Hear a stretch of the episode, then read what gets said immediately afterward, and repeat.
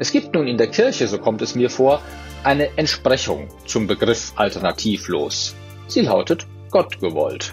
Was Gott gewollt ist, kann nicht in Frage gestellt oder verändert werden. Und die Mächtigen in der Kirche behaupten dann in scheinbarer Demut, sie hätten auch keine Vollmacht, bestimmte Dinge zu verändern. Mit Herz und Haltung. Dein Akademie-Podcast. Wie steht's um die Synodalität der katholischen Kirche im 21. Jahrhundert? Wie sollten kirchliche Entscheidungsprozesse heute aussehen? Was können Katholiken von anderen Konfessionen lernen? Und wie verändert sich unser Kirchenbild? Ja, um all diese Fragen ging's am 22. Januar in der Online-Tagung Volle Macht kirchliche Synodalität im 21. Jahrhundert. Und der Abschluss dieser Online-Tagung, der markiert quasi den Auftakt für die jetzt stattfindende Online-Sitzung des Synodalen Wegs der katholischen Kirche in Deutschland. Und damit hallo zu einer weiteren Ausgabe des Podcasts aus der Katholischen Akademie im Bistum Dresden-Meißen. Ich bin Daniel Heinze. Für den Abschluss der vielbeachteten Tagung zu Macht und Synodalität in der katholischen Kirche war am 22. Januar Joachim Frank zuständig. Seine Aufgabe war es quasi am Ende eines langen Online-Tages die wichtigsten Thesen, Theorien und Standpunkte zusammenzufassen, die die Referierenden so geäußert haben. Darunter zum Beispiel Professor Norbert Lammert, der ehemalige Bundestagspräsident, oder auch die Theologin Professor Dr. Sabine Demel aus Regensburg oder aber der Münchner Theologe Professor Dr. Franz Xaver Bischof. Bevor es jetzt sofort losgeht, nur noch kurz ein paar Worte zu Joachim Frank. Selbst der in Ulm geborene Journalist ist Chefkorrespondent der Dumont Mediengruppe und arbeitet damit unter anderem für Zeitungen wie den Kölner Stadtanzeiger und die Mitteldeutsche Zeitung. Seit 2015 ist er der Vorsitzende der Gesellschaft katholischer Publizisten Deutschlands, GKP, und in dieser Funktion gehört er auch zum Zentralkomitee der deutschen Katholiken, dem ZDK. Jetzt also die Zusammenfassung und das Resümee der Online-Tagung Volle Macht. Hier ist Joachim Frank bei Mit Herz und Haltung. Meine Damen und Herren, zum Abschluss der Akademietagung ist mir die Aufgabe eines Abschlussvortrags zugefallen, aus journalistischer Perspektive. In der Einladung war das noch mit einem Fragezeichen versehen. Journalistische Perspektive, Fragezeichen. Das hat mich ein bisschen amüsiert, denn ich habe mich gefragt, was steht denn da in Frage? Das Journalistische oder die Perspektive? Wie dem auch sei, ich möchte einige Impressionen und Eindrücke von der gesamten Tagung formulieren und vielleicht auch einige, einige Gedanken aus meiner Sicht anschließen. Die Eindrücke von der Tagung bewusst sehr subjektiv, da keiner der Teilnehmer jemanden braucht, der ihm nochmal sagt, was er oder sie doch alles schon selber viel besser gehört hat, auch nicht repräsentativ und erst recht nicht enzyklopädisch. Als Journalist bleibt man ja erstmal an Wörtern hängen. Bundestagspräsident AD Lammert hat gesagt, demokratische Verfahren sind kompliziert, langwierig, nie ideal, aber dafür urteilskräftiger, fehlerreduziert und selten voll daneben. Voll daneben da könnte man auf ein Wortspiel kommen, das mit dem Titel der Tagung zu tun hat. Vielleicht ist ja auch volle Macht voll daneben. Ganz wichtig auch als Stachel im Fleisch eines immer bleibenden Ringens um Wahrheiten. Mehrheitsentscheidungen, so Lammert, sind kein Wahrheitstest. Das passt, das passt zu Propstiles, wie ich finde, noch weiter zu bedenkender Unterscheidung zwischen Demokratie und Synodalität. Was haben beide gemeinsam? Was verbindet sie? Was unterscheidet sie? Dann der schöne, lehrreiche und bunte Ausflug in den Synodalitätssupermarkt der Ökumene. Was haben die Schwesterkirchen da alles im Sortiment? Welche Verkaufsschlager, welche Sonderangebote, vielleicht auch welche Ladenhüter? Mir hat gefallen, dass hier immer wieder auch das von Bischof Timmer Evers eingangs intonierte Versprechen der Lernbereitschaft betont wurde. Aus Lernbereitschaft müsste dann nur noch Lernfähigkeit werden und alles wäre in Ordnung. Ist es Ihnen auch so gegangen wie mir beim Vortrag von Professor Krebs über die Altkatholiken? Die altkatholische Kirche wurde als eine Art Labor vorgestellt. Labor für die große römisch-katholische Kirche. Unter den Bischöfen, hat Professor Krebs gesagt, also unter den altkatholischen Bischöfen, gibt es eine gewisse Tendenz zum Konservatismus. Kommt einem als römischem Katholiken bekannt vor. Die altkatholische Kirche braucht Synodalität als Reformmotor. Ob das nicht auch ein Hinweis an den synodalen Weg sein könnte und dessen Aufgaben. Und was Kirchenreformen betrifft, waren die Synoden immer eine Nasenlänge voraus und war vielleicht auch die altkatholische Kirche der römisch-katholischen immer eine Nasenlänge voraus. Dieser Eindruck kann Ermüdung verstärken, er kann aber auch Hoffnung machen, denn es gibt sowas, wie ich immer sage, den katholischen Verspätungskoeffizienten. Immer dann, wenn es gerade gar nicht mehr anders ging, hat die katholische Kirche doch noch rechtzeitig die Kurve gekriegt. In allen drei Beiträgen aus der Ökumene fand ich dann besonders anregend und berührend die gemeinsame Grundhaltung einer selbstkritischen Reflexion. Bei Georgius Flantis den Hinweis auf den Nationalismus in der Orthodoxie oder auch die Erkenntnis, lange Erfahrung mit Synodalität und doch erst am Anfang. Bei Frau Bischöfin Junkermann die Bereitschaft, den Finger in eine historische Wunde des synodalen Prinzips zu legen, die deutsche Kirche und ihr Agieren im Nationalsozialismus, bei gleichzeitiger Würdigung der Barmer theologischen Erklärung. Man könnte sagen, Glanz und Elend des Synodalen hier ganz nahe beieinander. Schön, dass wir Frau Junkermann auch als Vertreterin der Kirche des Wortes erleben durften. Die inzwischen häufig vorgebrachte und manchmal, wie ich finde, überstrapazierte Literar- und Stilkritik am Begriff des synodalen Wegs hat sie in schönster ökumenischer Geschwisterlichkeit, die von der anderen Kirche natürlich nur das Beste denkt und nur für sie nur das Beste will, aufgefangen und abgebogen. Der synodale Weg ist keine Stilblüte, sondern ein Stilmittel. Und Frau Junkermann hat uns auch ein neues Wort geschenkt. Der synodale Weg, ein Unterwegsweg. Da weiß man doch, was man seit Luthers Bibelübersetzung an den Protestanten hat. Nachmittags folgte dann auf den Gang in den Ökumene-Supermarkt der Besuch im modernen Antiquariat der Kirchengeschichte und in der Waffenkammer des Kirchenrechts. Das Schöne an den Historikern, Professor Bischof hat es selbst gesagt, sie liefern in beiden Richtungen Material. Das führt weg von einem Das war in der Kirche schon immer so oder einem Das hat's noch nie gegeben zur Frage nach dem, was hier und heute dran ist. Historische Modelle, das haben wir gehört, können so Professor Bischof, zum Zugzwang werden mit offenem Ausgang. Und damit bin ich dann schon bei Frau Professor Demel und dem Kirchenrecht. Das Schöne an den Kirchenrechtlern ist ja dass ich nenne es mal, das Lächeln des Tigers. Man bekommt also erst einmal die rechtliche Ohnmacht vorgeführt und Frau Professor Demel, die Sache mit der Laterne, nur Betrunkene halten sich daran, das mag ja sein. Aber es kann passieren, dass auch Leute mit Karacho vor die Laterne fahren. Gewaltenteilung im Staat, Gewalteneinheit in der Kirche, soweit sei das gar nicht voneinander entfernt, haben sie gesagt, im Ideal. Aber dann kam der Katalog der Ausnahmen. Und die Liste der Ausnahmen, die hat sicher nicht nur mich als Journalisten hellhörig werden lassen. Mut loszulegen, haben sie gefordert.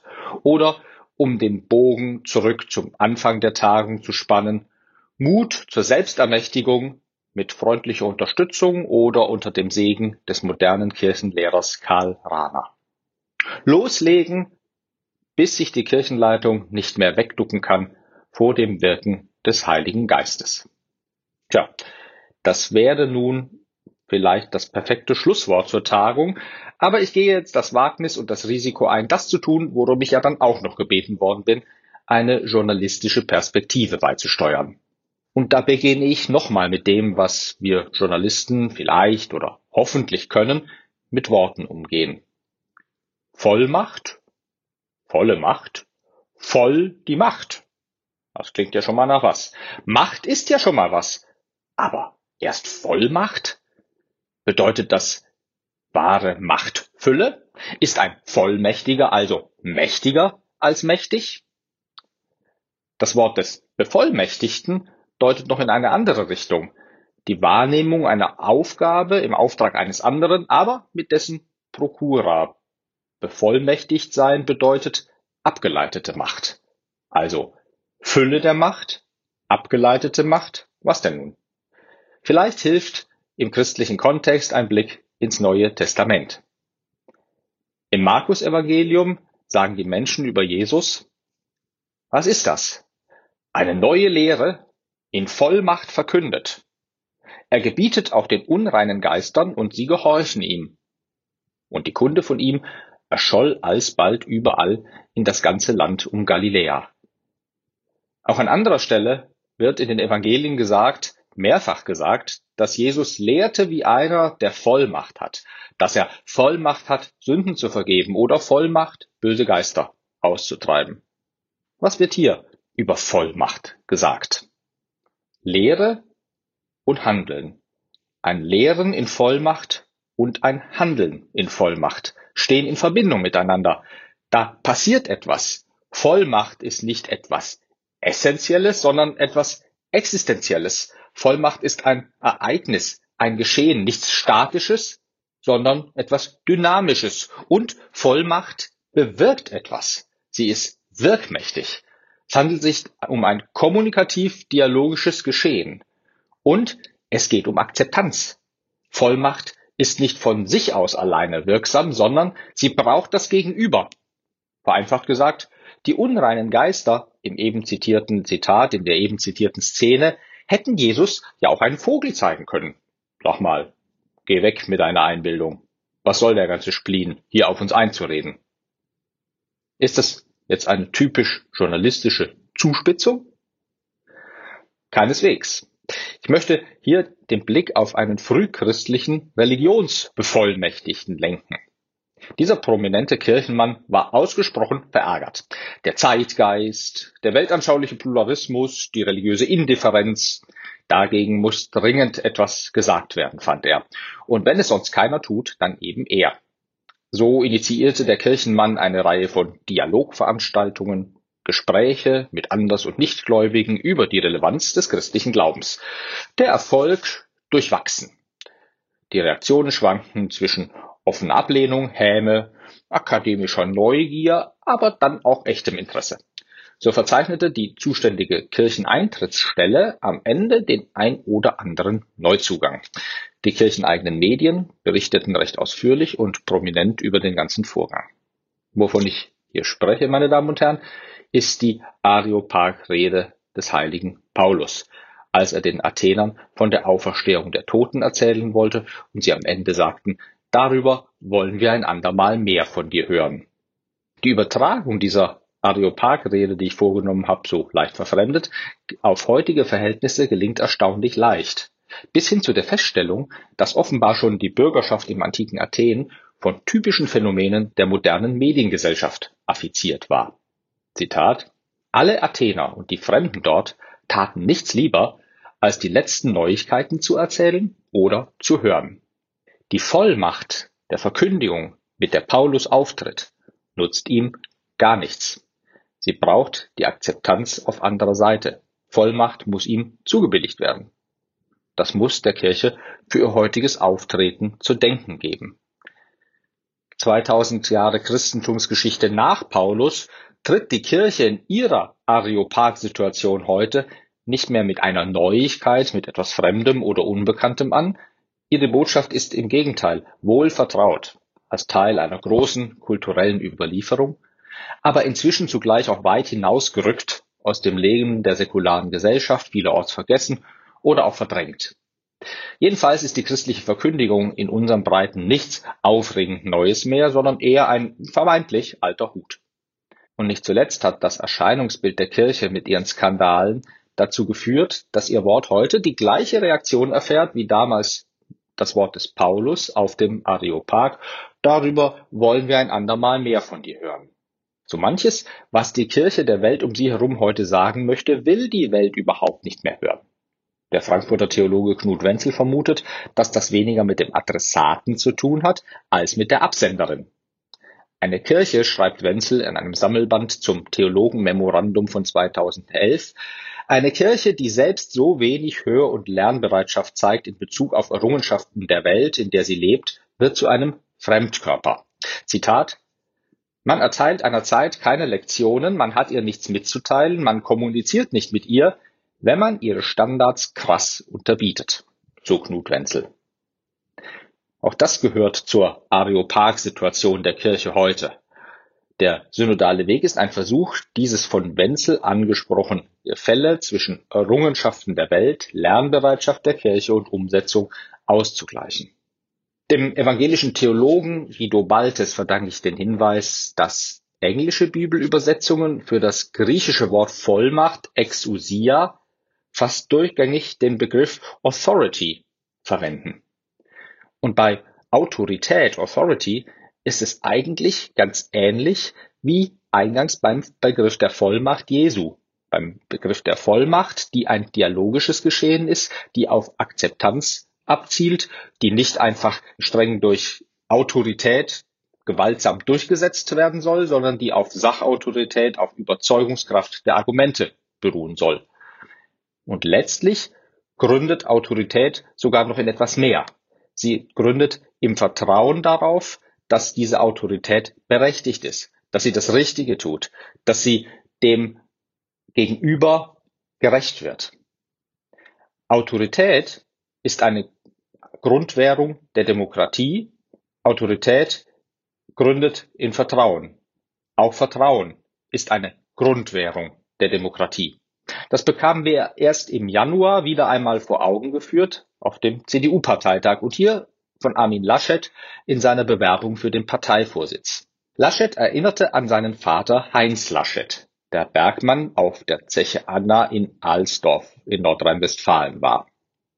Wenn du unter Tage bist, dann ist es egal, wo der Kollege herkommt, habe sein Vater ihm immer gesagt, so Laschet. Entscheidend ist, kannst du dich auf den verlassen. Und dann hat er die Bergmanns Erkennungsmarke seines Vaters vorgezeigt. Und sein Vater habe ihm für den Parteitag mitgegeben, er solle den Leuten sagen, sie können sich auf dich verlassen. Entscheidend, ob unter Tage oder auf einem Wahlparteitag der CDU, entscheidend ist, kannst du dich auf den verlassen, so Laschet. Ist das nicht ziemlich exakt die Übersetzung des Begriffs Glauben in den säkularen Kontext? Glauben im religiösen Sinne heißt sich auf Gott, auf Jesus Christus verlassen, ihm vertrauen. Unter dem Gesichtspunkt des Vertrauens stellt sich dann aber auch die Machtfrage ganz anders. Du hättest keine Macht über mich, wenn sie dir nicht wäre von oben herab gegeben, sagt Jesus zu Pilatus im Johannesevangelium. Ihr hättet keine Macht über uns, wenn wir sie euch nicht zugestanden, anvertraut hätten, lautet die Auskunft in einem demokratischen System. Macht in der Demokratie ist übertragene Macht, abgeleitet von unten nicht von oben. Und damit muss Macht sich immer wieder legitimieren. Wer Macht beansprucht, muss Bedeutung nachweisen, muss Relevanz nachweisen. Ich komme auf das Wort Relevanz, weil in der Zeit der Pandemie viel von Systemrelevanz die Rede war. Auf der Rangliste des Wortes des Jahres nahm der Begriff Systemrelevanz im Jahr 2020 Platz 6 ein. Systemrelevanz ergibt sich aus einer äußeren Notwendigkeit oder äußeren Erfordernissen. Wenn man ein bisschen so durch die Begriffsgeschichte geht, dann fällt auf, dass Systemrelevanz erstmals in der Bankenkrise, Wirtschafts- und Finanzkrise 2008, 2009 groß en vogue war. Dann aber eben auch verstärkt in der Pandemie. Welche Berufe sind systemrelevant? Erste Wissenschaftler, Politiker und hier und da wurde gesagt Journalisten nicht zu vergessen. Bis dann klar wurde, so ein Zitat vom Hildesheimer Bischof Heiner Wilmer, bis dann klar wurde, wahnsinnig systemrelevant ist die junge Frau mit Migrationshintergrund, die kaum Deutsch spricht, aber im Supermarkt an der Kasse sitzt oder die Regale nachfüllt. Kirche, Bischöfe oder Priester tauchten in der Liste der Systemrelevanten nicht auf. War das eine narzisstische Kränkung für den ein oder anderen Bischof, für den ein oder anderen Geistlichen? Ich glaube, im Grunde könnte es eine Genugtuung sein. Denn die Kirche nach ihrem ureigentlichen Selbstverständnis ist nicht systemrelevant, sondern sie ist heilsrelevant. Sie hat Bedeutung, will Bedeutung haben für das Heil des Menschen. Sie will ihm etwas vermitteln, was für das Gelingen seines Lebens von zentraler Bedeutung ist. Und da ist ein Unterschied zwischen Systemrelevanz und Heilsrelevanz. Die Systemrelevanz, hatte ich gesagt, ergibt sich aus äußeren Notwendigkeiten oder Erfordernissen. Die Heilsrelevanz ergibt sich aus einer inneren Notwendigkeit, einem inneren Bedürfnis. Diese Art der Relevanz basiert wiederum auf einer Relevanzzuschreibung. Dass Ärzte oder Pfleger oder selbst die erwähnte Kassiererin relevant sind in der Pandemie, ergibt sich aus der Natur der Sache, ist gewissermaßen objektiv. Die dann oft verächtlich gemachte Frage, wofür ist denn eigentlich die Kirche gut, wird so zur alles entscheidenden Frage. Der Münsteraner Religionssoziologe Detlef Pollack hat in seinen wissenschaftlichen Diagnosen immer wieder festgestellt und darauf aufmerksam gemacht, dass es eine weiter schwindende Relevanzzuschreibung an die Kirche gibt, eine Relevanzzuschreibung der Menschen an die Kirche gibt, mit massiven Folgen für die Kirchenbindung, die bei nicht mehr vorhandener Relevanzzuschreibung notwendig abnimmt. Wenn die Kirche nicht mehr systemrelevant, sondern nur noch, nur heilsrelevant ist, dann bedeutet das im Grunde die Umkehrung einer Fehlentwicklung von 1700 Jahren Christentumsgeschichte. Seit der konstantinischen Epoche im vierten Jahrhundert war die Kirche systemrelevant zur Durchsetzung und Wahrung eines Herrschaftsanspruchs. Sie erinnern sich, Kaiser Konstantin, Schlacht an der Mildischen Brücke und die Legende aus dem Jahre 313, in diesem Zeichen, also im Zeichen des Kreuzes, wirst du siegen. Systemrelevanz zur Durchsetzung und Wahrung eines Herrschaftsanspruchs. Der gesamte Streit des Mittelalters zwischen Papsttum und deutschem Kaiser lässt sich, etwas zugespitzt, auf die Frage reduzieren, wer ist für wen systemrelevant? Die Kirche für das Heilige Römische Reich oder das Reich für die Kirche, für das Papsttum. In der Neuzeit folgte eine Fülle von Depotenzierungen, von Entmächtigungen, von einem fortschreitenden Verlust an Deutungshoheiten für die Kirche, was der Grazer Theologe Rainer Bucher einmal sehr schön nachgezeichnet hat. Also ein immer weiter schwindender Bereich der Systemrelevanz.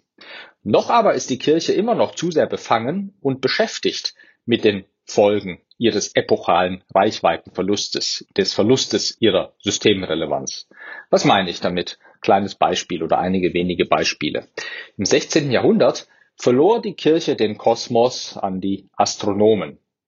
Nicht mehr sie sagte, wo Erde und Himmel stehen, ob sich die Erde um die Sonne dreht und umgekehrt, das bestimmten künftig die Astronomen. Im 19. Jahrhundert verlor die Kirche die Gesellschaft an die Nationalstaaten, am Anfang des 20. Jahrhunderts die Seele an die Psychologie. Stichwort Sigmund Freud. Letztlich blieb ihr dann nur noch der Körper des Menschen. Das ist die Pointe von Rainer Bucher in dieser kleinen historischen Nachzeichnung. Bucher deutet die Sexualmoral in diesem Sinne als den Versuch der Kirche, ein letztes Hoheitsgebiet zu verteidigen, sich einen letzten Einflussraum zu sichern, in einem letzten Bereich Systemrelevanz zu beanspruchen.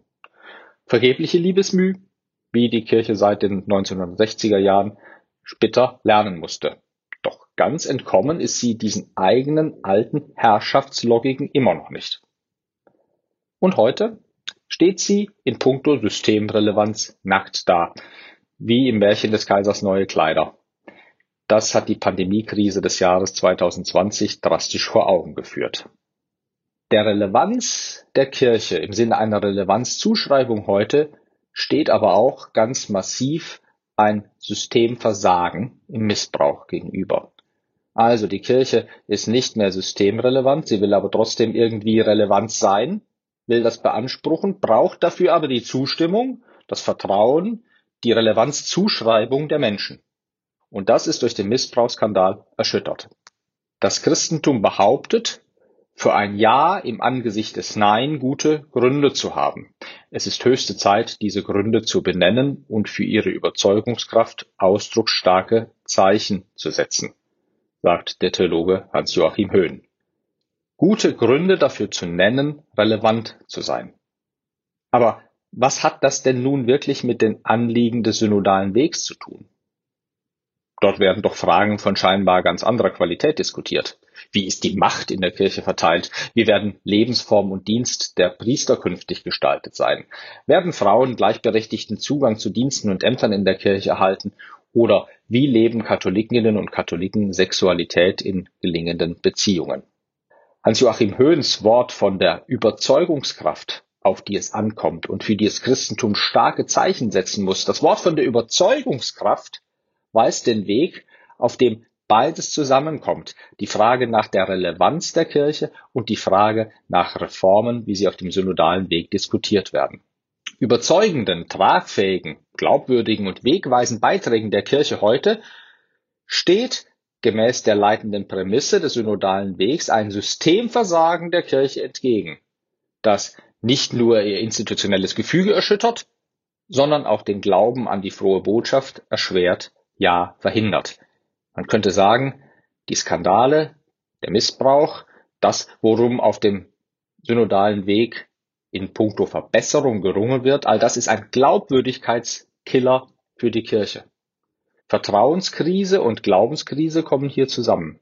Wer nicht glaubwürdig ist, kann kein Vertrauen beanspruchen. Und ich hatte versucht zu zeigen, dass Vertrauen im Grunde genommen die säkulare Übersetzung des Wortes Glauben ist. Vertrauenskrise und Glaubenskrise hängen aufs engste zusammen. In der Pandemie, um auf sie nochmal zurückzukommen, hat sich nach meinem Eindruck die Demokratie in unserem Land, das politische System bewährt. Mit Hilfe von Gewaltenteilung, Checks and Balances, mit Hilfe von Machtkontrolle und Machtbegrenzung, mit einer möglichst breiten Transparenz und einer auf Vertrauen gegründeten Autorität. In einem Vertrauensranking des Meinungsforschungsinstituts Forsa vom Anfang des Jahres war ein deutlicher Zuwachs des Vertrauens der Bevölkerung in die Institutionen des Staates zu verzeichnen. Der Staat und seine Institutionen haben dafür aber auch diverse eigene Heilmittel gegen Vertrauensschwindsucht oder Demokratiesklerose.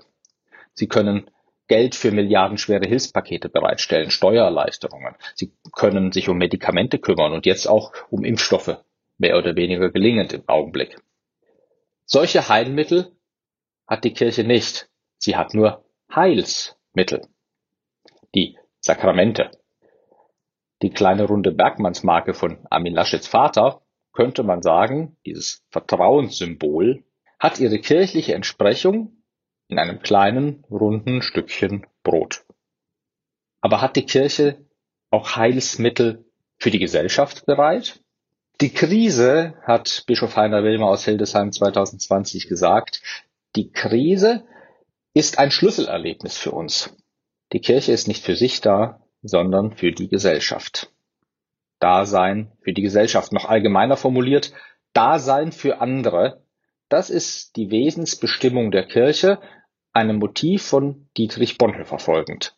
Dasein für andere, hier für die Gesellschaft, kann die Kirche aber nur, wenn sie auch auf der Höhe der Gesellschaft ist. Mit beiden Beinen auf der Erde.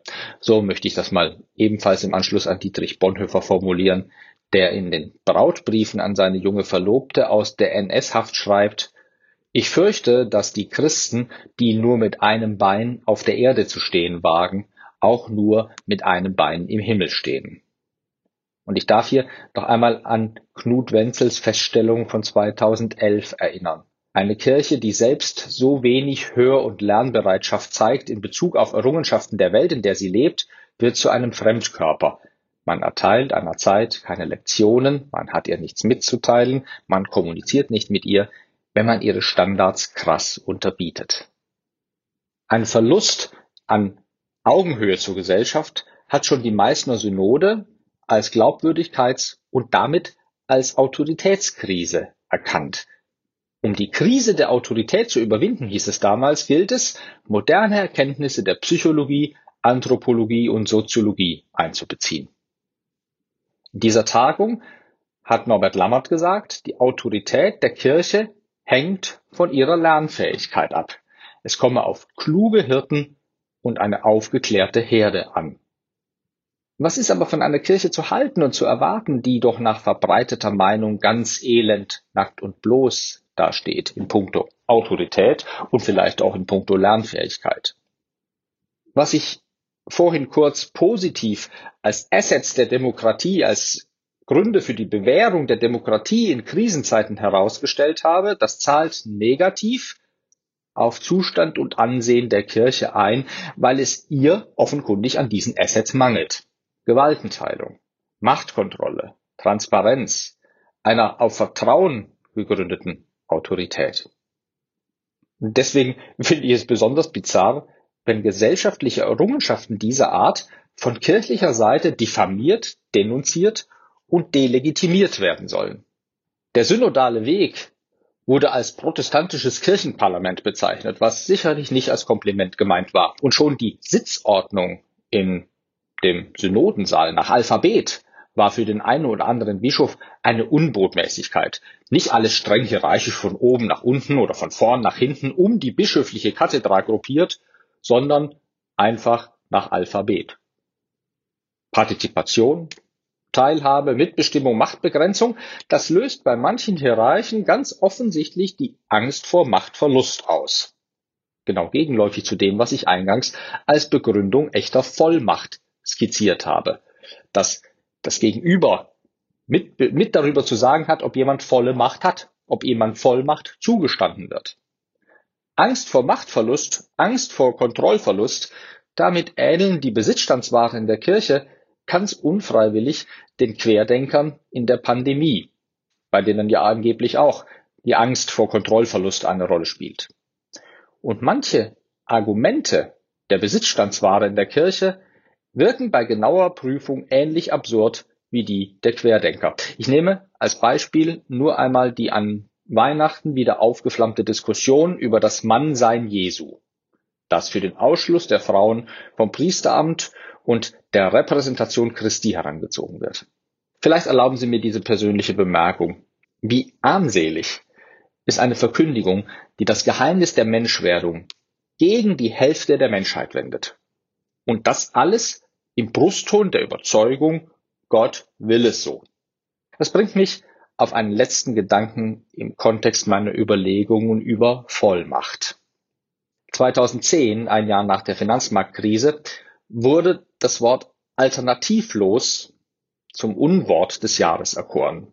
Immer wieder hatten Politiker, allen voran Angela Merkel, zuvor versucht, ihre Entscheidungen mit diesem Begriff alternativlos gegen Kritik zu verteidigen, ja letztlich unangreifbar zu machen.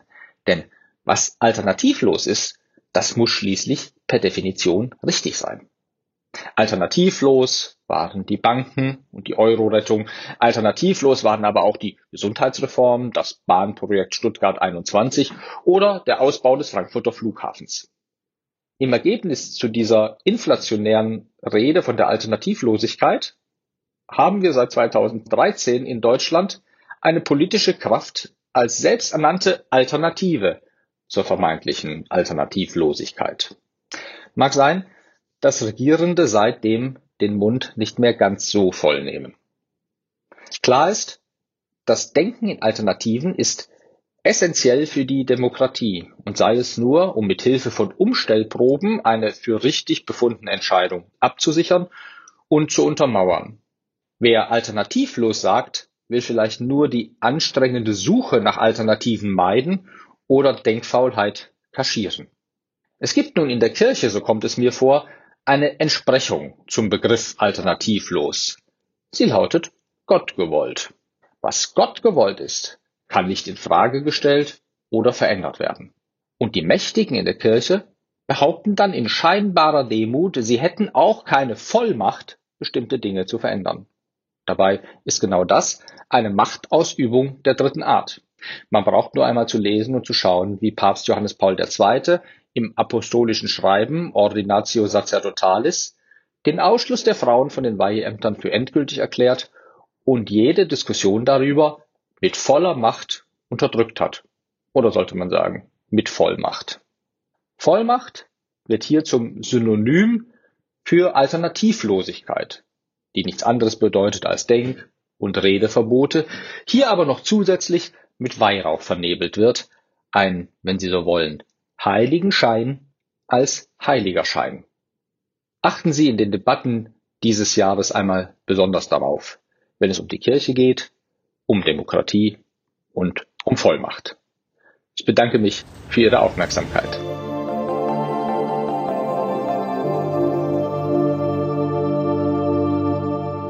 Vielen Dank an Joachim Frank für die Zusammenfassung der Online-Tagung Volle Macht vom 22. Januar. Übrigens, das große Thema Macht und alles, was zu diesem großen Wort dazugehört, das ist gerade ein Schwerpunktthema bei der Katholischen Akademie im Bistum Dresden-Meißen. Es sind dazu in den kommenden Wochen noch weitere spannende Veranstaltungen geplant. Viel davon natürlich digital. Alle Infos auf lebendig-akademisch.de. Und das war er, unser Beitrag zum Auftakt der nächsten Online-Tagung des Synodalen Wegs in Deutschland. Dieser Podcast hier, der kommt mindestens alle zwei Wochen donnerstags, gerne auch mal öfter. Und damit ihr keine Folge mehr verpasst, abonniert uns am besten in eurem Podcatcher bei Spotify, Deezer, Apple Podcasts, Google Podcasts oder, oder, oder. Und eure Kommentare zu den Ausführungen von Joachim Frank, die schickt ihr uns am besten über die Website der Akademie. Ich sag's gerne nochmal, lebendig-akademisch.de oder über Instagram und Facebook. Für heute danke für die Aufmerksamkeit und bis zum nächsten Mal. Mit Herz und Haltung. Dein Akademie-Podcast.